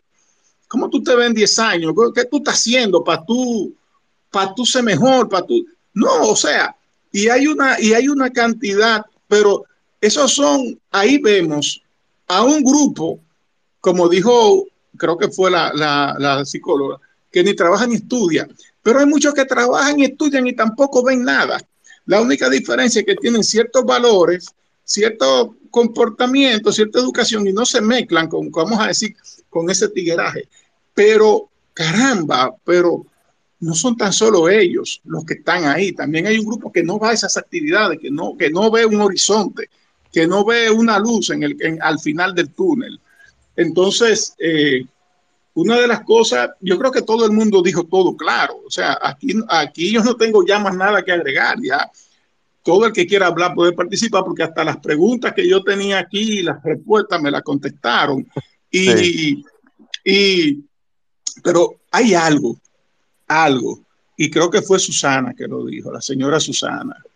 Mi respeto y mi admiración para ella. Señores, la educación. Yo vi un video de un teteo donde había una muchacha que tal vez no tenía 20 años de edad, pero tenía un barrigón que estaba casi pariendo, con una jumbo en la mano. Lo que representa el consumo de bebida alcohólica para una mujer embarazada, para la criatura que lleva en el vientre y el ambiente en el que se encontraba. Tú puedes, mira, déjame especular, pero tú puedes tener seguro que esa no es la primera vez que esa mujer se pegó una jumbo. Y en las condiciones que ella se veía bailando, teteando, haciendo todas sus cosas, es de una persona que acostumbra a esos lugares. Entonces, ese tipo, ese tipo de, de, de conducta riesgosa que ella como mujer embarazada está tomando, eso alguien tiene que verlo. Pero las autoridades no miran para allá. Las autoridades miran para allá en tiempos de elecciones cuando necesitan el voto. En tiempos de elecciones cuando necesitan el voto. Ahora para elecciones, tú vas a ver por allá candidato a diputado, candidato a senadores, síndicos, repartiendo canastillas para la madre soltera, eh, jugando domino, abrazando señora, cargando muchachitos. Y ellos lo van a volver a ver dentro de cuatro años más cuando lo vuelvan a necesitar. Después de ahí no lo van a volver a ver más. Y el día a día de ellos va a ser el mismo. ¿Y cómo pueden lograr eso? ¿Cómo pueden mantener a un país, a una sociedad tranquila, anestesiada, negándole cosas, dándole poca educación y cuando ven que más o menos van a reaccionar, le tiran dos granitos, una migajita para que se estén tranquilos y mucho pan y mucho circo, porque aquí lamentablemente sabemos más de farándula que de la crisis, eh, de, de, la situación real de nuestro país, eh, de cómo anda la situación política. Aquí a veces yo posteo cosas en mis redes, digo, señores, pero miren esto que pasó y nadie dice nada. Los mismos periódicos postean una noticia relevante, nadie dice nada, pero postean una foto de un urbano, una foto de un, de un farandulero, una foto de un pelotero y todo el mundo comenta. Entonces ahí tú te das cuenta por dónde anda el interés de, los, de la gente, ¿verdad? Eh, nada, si alguien más quiere participar, Juan Manuel, no sé. Buenas noches a eh, todos. Muy buenas noches, buenas noches. Gus, dame un momentito, déjame con la persona que tengo delante y luego voy con usted. En este mismo orden. Jenny, Leti y Gus Infante. Y perdón, hermano. Adelante, Jenny. Hola, buenas noches. Este. Pues estuve escuchando los demás exponentes y agradeciendo también la oportunidad que me da en este momento para pues abundar, creo que abundar eh, ya de los temas ya hablados que tal vez puede resultar eh, como repetitivo. Sin embargo, hay como diferentes modos de decir las cosas. Y bueno, verán, yo soy una joven de 26 años de edad. Pues como me pueden escuchar, uh, tengo un modo de pues de expresarme y de comportarme y dirigirme hacia las personas de una manera en la cual eh, no es habitual eh, verlo en República Dominicana. Inclusive cada vez que yo salgo, ejemplo, hacia Santo Domingo, yo estudio en Santo Domingo, eh, siempre me preguntan, ve acá, ¿tú eres de aquí, de República Dominicana? O sea, no me dicen si yo soy de República Dominicana, me dicen, ¿y tú eres de aquí? Y yo le pregunto, ¿a qué te refieres con esa pregunta? Que si tú eres de aquí del país, y yo le dije, claro que sí, a pura cepa, de pura cepa, dominicana al 100%. Ah, resulta que, pues, como muchos exponentes han, ya han hablado con respecto a las actitudes y aptitudes de los jóvenes, de la gran mayoría de jóvenes que hay en la República Dominicana, en la cual no, eh, no tienen como esa preocupación de querer eh, ampliar su vocabulario, mejorar su, su dicción, el léxico, ortografía, etcétera, etcétera. Eh, solamente están enfocados en, pues, en eso, en teteo. Y pues, eh, mientras esa persona, una de las personas estuvo hablando acerca del teteo, pues es una jerga. eh,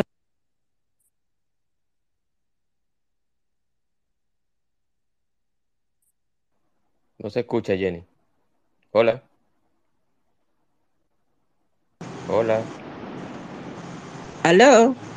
Ahora sí. Ah, no puedo salirme al parecer de, no puedo minimizar, al parecer no puedo minimizar el, el Twitter, lo tengo en el teléfono. Déjame buscar la definición entonces acá. En la laptop, yo estoy haciendo tareas, tareas universitarias. Yo estoy haciendo la licenciatura en enfermería, soy a nivel técnica. Ah, un momento.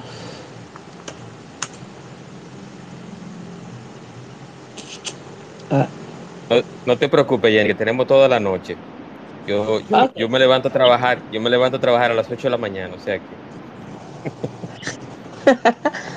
Bueno, acá, según San Google, dice, teteo es una palabra que se utiliza para referirse a una fiesta. Un término que se utiliza mucho en República Dominicana y muchos artistas urbanos utilizan tras que your y el fecha, bueno, eso ya me, me, me saca de, de contexto. Pero esa jerga las jergas son como la- las como las palabras propias de un país en las cuales tú mencionas y toda la población que está enterada de esa palabra pues saben el significado pero otros países no lo saben. A eso se le llama jerga. Entonces eh, con mis propias palabras puedo decir también que el teteo es una especie de, de fiesta, pero es una fiesta clandestina y pues la palabra clandestina significa algo ilegal. Es algo ilegal realmente, porque cuando vemos que la policía se tira, pues todo el mundo es a correr. O sea, porque saben que están haciendo algo ilegal.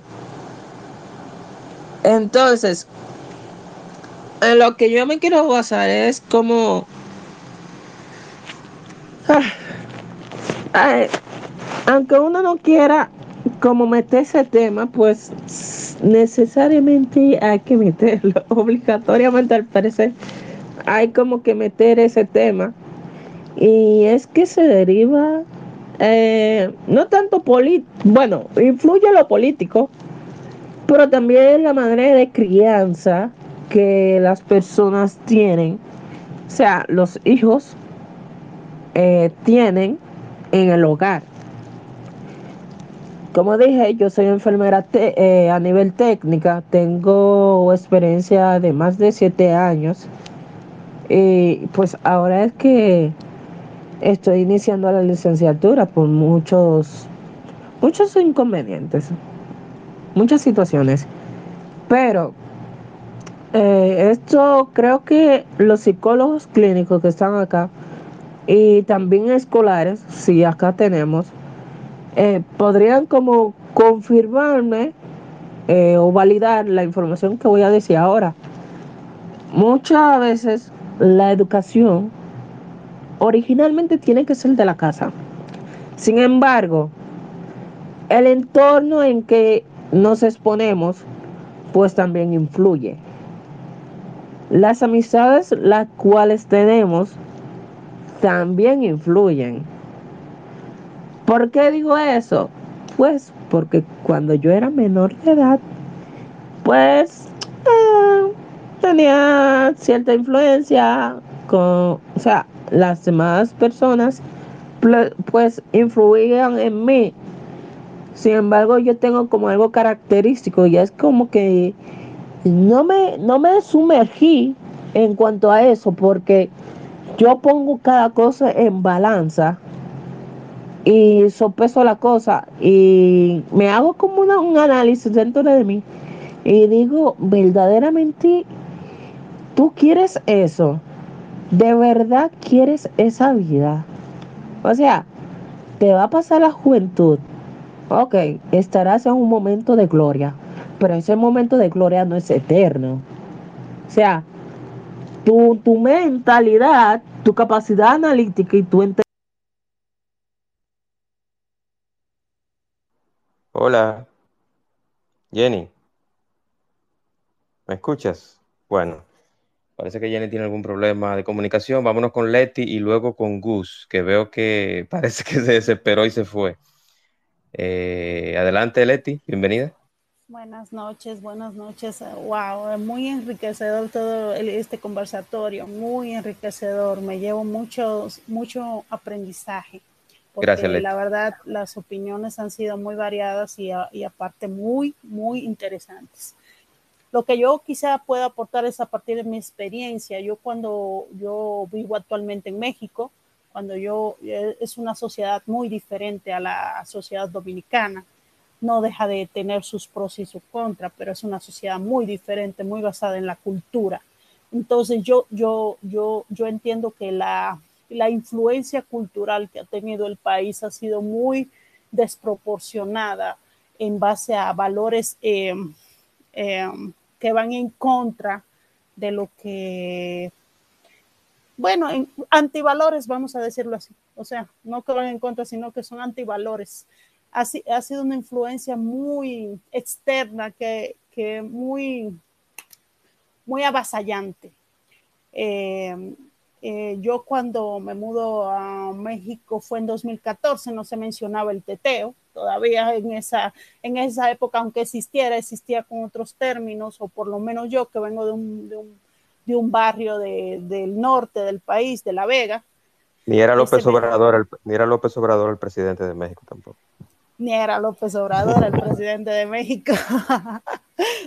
Entonces, cuando, cuando yo, yo me mudo, o sea, no, no, no todavía no, no, había esa influencia tan, tan, o sea, todavía se, existían los colmadones, obviamente, la gente se reunía, jugaba dominó, había, eh, tomaban, pero la juventud desproporcionada en tal, en tal magnitud como yo lo vi ese fin de semana en la zona colonial, irrespetuosos inclusive de, de, de, de, de los monumentos que son patrimonios culturales, por ejemplo, y ahí hago un paréntesis, aquí en México, cuando hay protestas, inclusive se protegen los, los, los monumentos que son patrimonio cultural de aquí, que porque, o sea, hay, sabes que va a haber una avalancha de gente, entonces tienes que protegerlo como gobierno, como eh, eh, ayuntamiento, no hubo medidas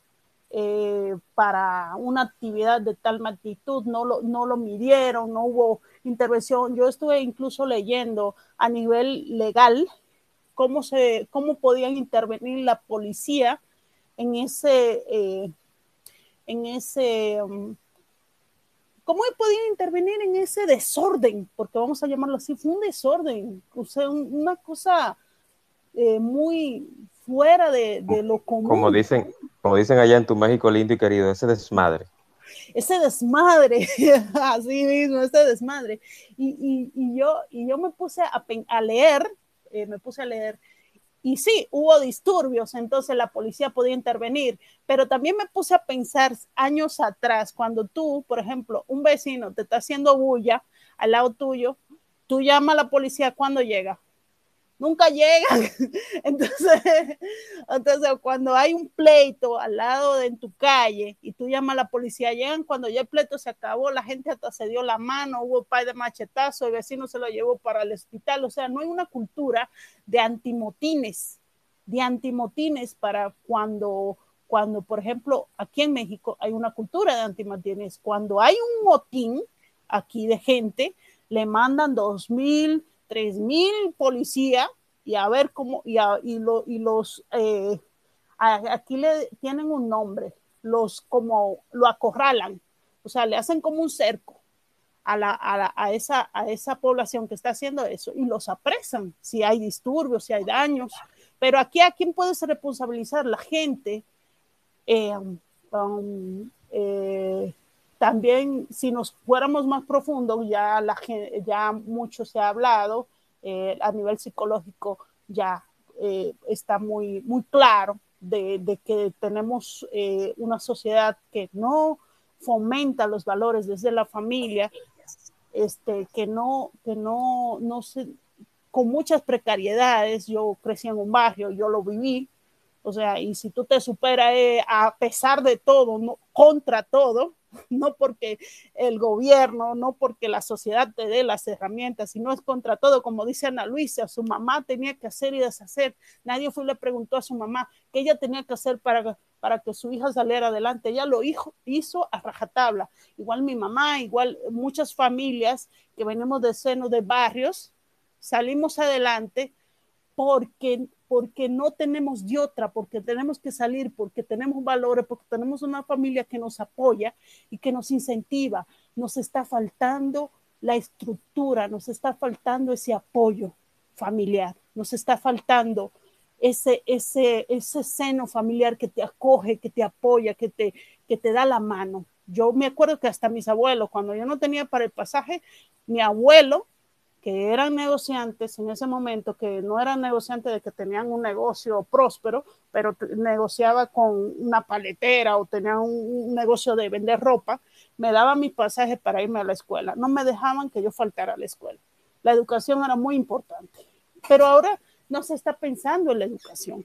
No se está pensando en que tenemos que prepararnos para un futuro. No se está pensando en que tenemos que avanzar se está pensando en que esa es la vida, que así tenemos que vivir, que así tenemos que copiar de los demás para ser parte de un grupo, ser parte de, ese desmadre, como tú comentabas, que aquí le dicen allá, o despapalle, a, esa, ese desorden, ser parte de ahí porque es lo que está de moda, porque es lo que me meten por ojo, boca y nariz en los medios de comunicación, en las redes sociales, en la televisión, en la, en radio, si escucho radio, es lo más común.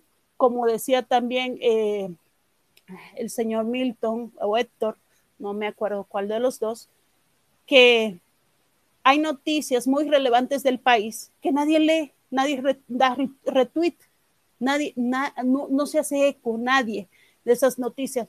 Sin embargo, este tipo, si fuera una Yailin, si fuera un Tecachi, si fuera un Anuel, si fuera una Rochi, ah, sí, a eso sí tenemos que darle seguimiento porque yo quiero saber qué pasa en la vida de Yailin y yo quiero saber este, cómo ella vive su vida de una manera tan desordenada que también tendríamos que irnos a profundidad. ¿Qué tipo de vida tuvo que vivir una muchacha con 17 años, que yo, la, que, yo vi una entrevista de ella con 17 años, que, que hablaba de una manera tan, tan como si tuviera 40 años de vida ya caminados. Y yo decía, oye, aguanta un momento, o sea, hablando de, de, de, cosas que, que, que, yo todavía a mi edad ni siquiera conozco. Entonces, llega un punto donde tú te, tú, tú te vas a más, tú profundizas más y ves a Tecachi, eh, por ejemplo, una otra figura muy popular de allá del país y que muchos inclusive salieron a defenderlo cuando el tipo estaba preso, salieron a defenderlo en La Vega y, y, y, y decimos nosotros, o sea, esto es lo que tenemos que, que, buscar, tres pesos, que te den dos dólares para tú defender a una persona que no tiene moral, que no tiene nada que aportarle a la sociedad, que aquí en México nadie lo quiere. La verdad, aquí en México él no tiene presentaciones. Aquí en México nadie lo, lo invita a un programa de televisión. Entonces, eh, quiero, quiero dejar claro, aquí en México, busquen dónde se presentó Tecachi. No hay un concierto de Tecachi aquí. O sea, aquí nadie lo quiere. ¿Por qué? Porque cuando una persona pisa un tribunal, ya sea en en Estados Unidos o en otro país por temas, inclusive de drogas, eso es muy sensible aquí porque hay carteles. Es muy sensible porque aquí este, los carteles son muy celosos de su negocio, vamos a decirlo allá. Y allá son prácticamente consumidores. Entonces, es como un mercado abierto donde todos consumen de lo que le manda Colombia, de lo que le manda de otros lugares, pero no hay ese trasiego para vender, que se produzca allá droga para vender a, otro, a otros lugares. En buen dominicano, en buen dominicano que no quiere que se le caliente el negocio. Exacto. Entonces, aquí en México, Tecachi no es figura, por ejemplo, y yo veo que allá lo alaban tanto y yo decía, pero déjame ver qué es lo que le ven, porque yo aquí ni, lo, ni, ni escucho eh, este, quizás en Estados Unidos sea famoso, quizás, pero aquí que es un mercado muy importante para la música latina, muy importante porque aquí se gasta mucho dinero, eh, tanto en la farándula como muchos aportaban, que se gasta mucho eh, aquí en la farándula. La farándula de aquí es muy, inclusive hasta, hasta, vamos a decir, allá son muchachitos de teta comparado con lo que se trata aquí en la farándula. Son muy, muy, muy dados a la a acabar la gente de una manera que hasta ha acabado con carreras, ¿no? Pero volviendo al tema de, del teteo, yo creo que sí deberíamos evaluarnos como sociedad. Qué estamos haciendo mal, qué el gobierno está haciendo mal, qué podemos aportar desde cada uno, cada uno desde su trinchera para mejorar esta sociedad, eh, muy, muy bien. Eh, lo, yo leo mucho a Ana Luisa, me gusta mucho este, sus hilos y muy bien lo comentaba ella, de una manera hasta jocosa, podemos nosotros eh, aportar ese granito de arena y darle qué pensar a la gente o qué pensar a la sociedad desde otro punto de vista y no dejarse llevar tanto o como, o como algunos piensan, yo digo, no van a gloriar a una persona no, no ponerla en un, pedestal. Nadie es más importante. Tenemos que enfocarnos a las personas que nos aportan desde, desde, desde, ¿cómo se dice?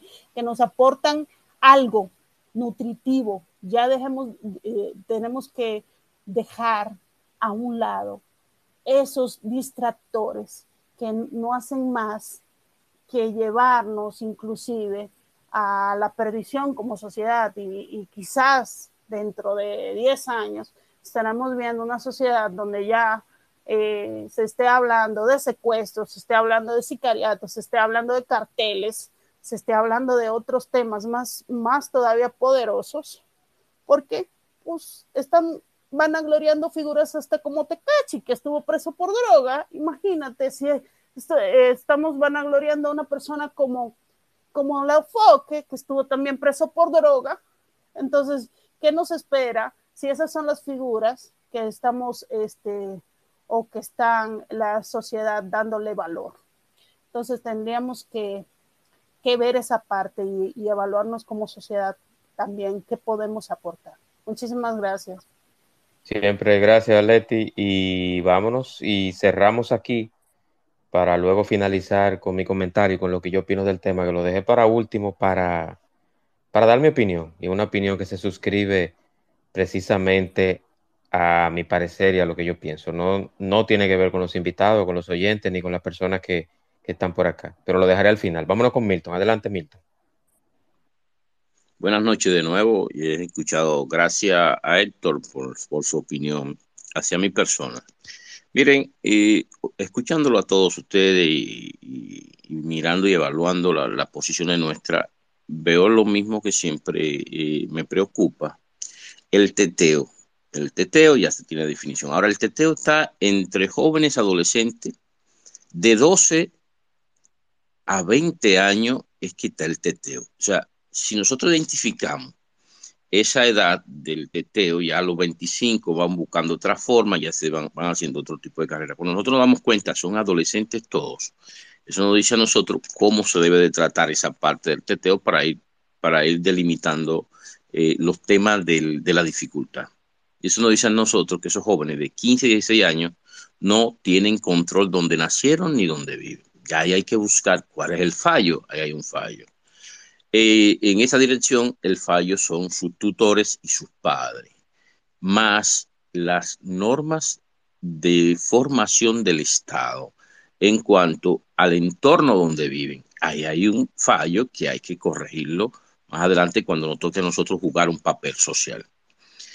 Eh, cuando vamos delimitando las cosas nos damos cuenta, falta de participación de, de la formación de los jóvenes y de su entorno. Un adolescente de 15 años que iba al lado de un colmadón que le practiquen ese tipo de música, de seguro que tiene que tomar el ritmo de la tambora. Ahí entra el Estado, que es el primer formador de toda sociedad. Cuando nosotros vamos describiendo, cuando vamos describiendo los factores, vamos a ir colocando las soluciones. ¿Quién es el responsable de todo lo que estamos tratando sobre el teteo? Lo importante es saber que el teteo no es un problema. Lo importante es saber que la música no es un problema. El problema son, es, es el, el, el, nivel de responsabilidad de esos adolescentes y el camino que llevan en esto, porque si hacen una fiesta de merengue, pues entonces tendrían ellos la misma actividad, pero de una forma más decente, porque el merengue induce al disfrute del alma con una serie de fenómenos, en este caso. Bien, entonces, ¿qué es lo que nosotros tenemos como, como ente social diferente distinto? Es tratar nosotros de enfocar cuál es el factor el, factor prioritario para atacar eso. Y es importante que nosotros comencemos a, a, ver, porque el problema de mi país que he podido observar es lo siguiente. Nosotros hablamos de educación. El país no necesita educación. No. La educación es un fenómeno infinito que todos los días y se hace de manera consciente. Esa es mi definición sobre la educación. Tú eres educado cuando haces la cosa de, manera consciente. Ahora, lo que necesita mi país es formación. La formación se impone por la vía coercitiva, por la vía que sea. Si, sin saber quién la recibe, para qué la recibe. Entonces nosotros necesitamos un Estado, unos jóvenes con formación, que los padres le den eh, lo disciplinen sobre la base de la autoridad. El Estado necesita formar su sociedad bajo la responsabilidad de lo que le corresponde a él como Estado. Un niño no puede estar donde venden bebidas, una música alta no puede estar donde hay una escuela ni donde hay un niño. O sea, son los niveles que hay que ir corrigiendo como sociedad que están ahí en cuanto al teteo. Pero hay otra cosa que nosotros tenemos que entender para poder llegar a la conclusión del país que queremos. Señores, nosotros tenemos un presupuesto de un billón cuatrocientos mil, un billón y somos 10 millones de dominicanos. Cuando usted usa la matemática, se va a dar cuenta cómo toca cada dominicano. ¿Dónde está ese dinero? Que la proporción mes por mes hay que buscarla porque se completa hasta con préstamo. Entonces tenemos que hacer conciencia de la clase social en la que estamos nosotros metidos, porque estamos aplaudiéndolo todo y sin embargo se nos está perdiendo nuestra sociedad. Con el tema de la corrupción, nos están apartando la participación en el presupuesto nacional y solamente 10 personas están dirigiendo el presupuesto nacional. Pero, y eso es parte del teteo, ¿eh? para que hagamos conciencia. Cuando nosotros vemos ese presupuesto que tenemos como profesional, cuando nosotros vemos vendiendo una mentira de que el turismo es el desarrollo de un país, Óigame, no hay una tontería más grande que esa, porque ninguno de ustedes han leído que el turismo es desarrollo de ningún país rico del mundo. Lo que trae desarrollo es el desarrollo industrial, agregarle valor a la materia prima. Entonces, nosotros repitiendo cosas sin sentido, porque un grupo, un grupo que son 10 que dirigen los medios de comunicación, que dirigen los bancos, nos ponen a repetir cosas que no tienen ningún asidero científico. Y ahí está el problema del teteo, cuando nosotros somos irresponsables en analizar y razonar los problemas sociales de nuestro país. Señores, hagamos conciencia, usemos la razón y las matemáticas. Las excepciones nunca, nunca son, crean las reglas. Las excepciones no crean las reglas, porque a veces pensamos por nosotros, no, es el universo. Y eso es lo que quiero yo dejar bien claro en, esta, sala muy importante sobre el teteo. Esto que se ha creado el teteo es que estamos asumiendo las excepciones como regla. Yo me crié bien, no. Si esos jóvenes se hubieran creado con los padres, con mi madre, en el mismo lugar que yo me crié, fueran igual que yo, fueran distintos. Ellos se criaron en un ambiente que ni es el tuyo, ni es el mío, ni tienen los mismos padres, ni las mismas madres. Ellos tuvieron otras circunstancias. Tenemos que tratar nosotros de entender que esos muchachos no son responsables de sus desgracias. Ellos no son los responsables. Vamos atrás y yendo atrás, nosotros vamos a buscar que los responsables somos nosotros mismos, que hemos cualquierizado las normas y la disciplina. Eh, un feliz resto de la noche para todos, que sueñen bien y que hagamos un mejor país partiendo del uso de la razón y de las matemáticas. Excelente, don Milton. Y de las matemáticas. Así que ya ustedes saben.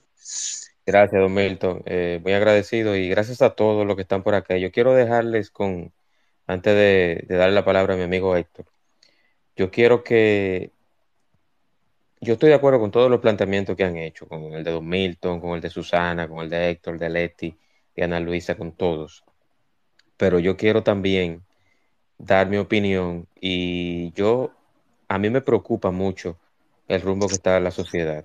Y no solamente por el ámbito político, social, eh, eclesial, ni todo lo demás, sino es un compendio. O sea, yo entiendo que, que después del COVID, ha habido una degradación tanto en la salud mental. Señores, analicen algo. En República Dominicana no se maneja igual del 2020 para acá. No sé si coincidencia, no sé qué está pasando, pero la cantidad de accidentes, la cantidad de sucesos extraños en el tránsito, esta violencia verbal, de redes, o sea, ya la, la opinión tuya no vale, la opinión mía sí. Tú dices algo y yo te maldigo, te ataco, te censuro. Entonces, yo creo que todo eso también es un, un sentido lógico y que tenemos que revisarnos como sociedad y como país. Eh, todos los países tienen situaciones, tienen problemas, pero yo quisiera que, que, mi país, el que yo no elegí para vivir ni para nacer, pero fue el que me tocó, yo quisiera que sea otro.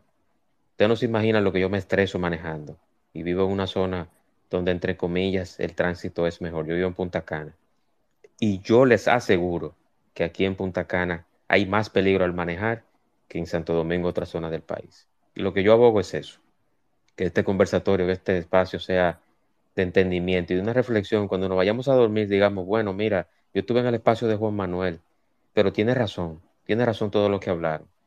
Como sociedad tenemos que revisarnos, tenemos que pedirle a Dios o a quien usted crea que las cosas mejoren, que nuestros gobernantes se comprometan a dar un mejor servicio y a, hacer buen uso de los recursos por el bien de todos los que vivimos en este país. Es lo que yo digo, señores.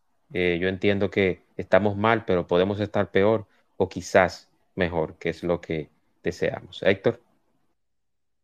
Bueno, Juan Manuel, yo me voy a despedir con, un, con una...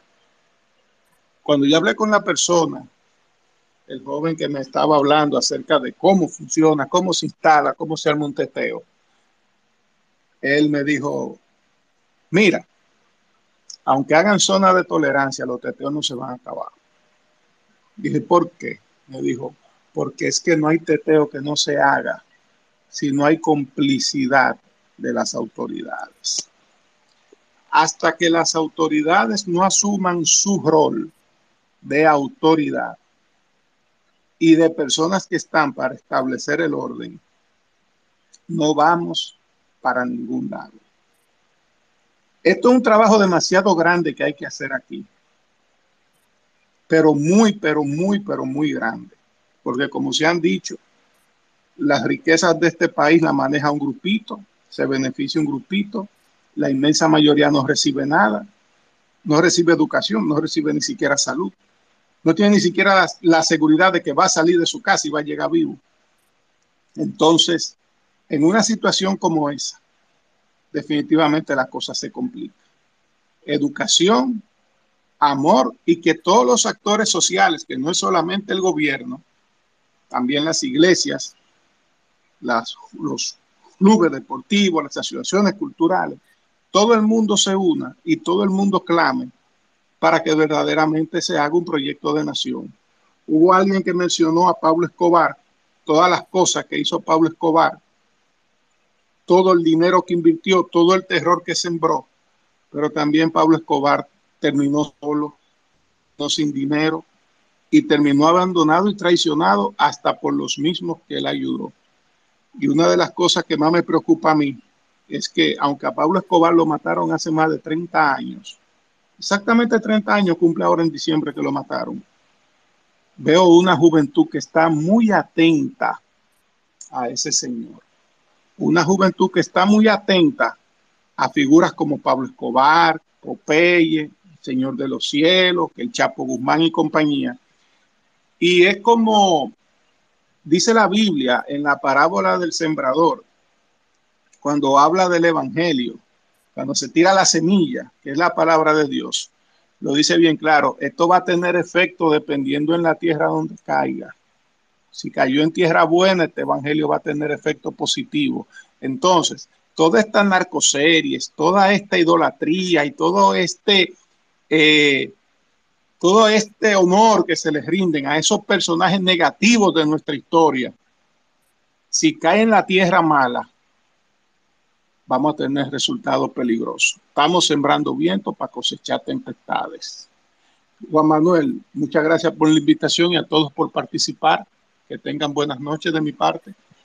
Así es, eh, buenas noches eh, y espero que sigan esta cuenta, que los que deseen escuchar este espacio de prácticamente dos horas, Héctor, lo pueden volver a escuchar.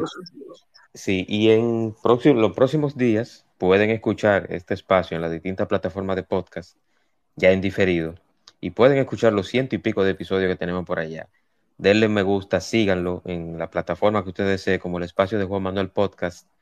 Ahí encontrará desde el episodio 1 hasta el 129, para ser exactos. La semana próxima, otra semana de espacios, eh, tendremos a Raulito Grisanti con su trayectoria y un tema también que tiene que ver un poquito con la degradación en la comunicación. El jueves, Raulito Grisanti estará por acá, jueves 9, y el martes próximamente anunciaremos el invitado y el tema. Señores, buenas noches, descansen y vamos a aportar a que este país sea un poquito más un lugar apto y, y que tengamos los gobernantes que nos merecemos. Buenas noches, Dios les bendiga y hasta la próxima. Chao, chao.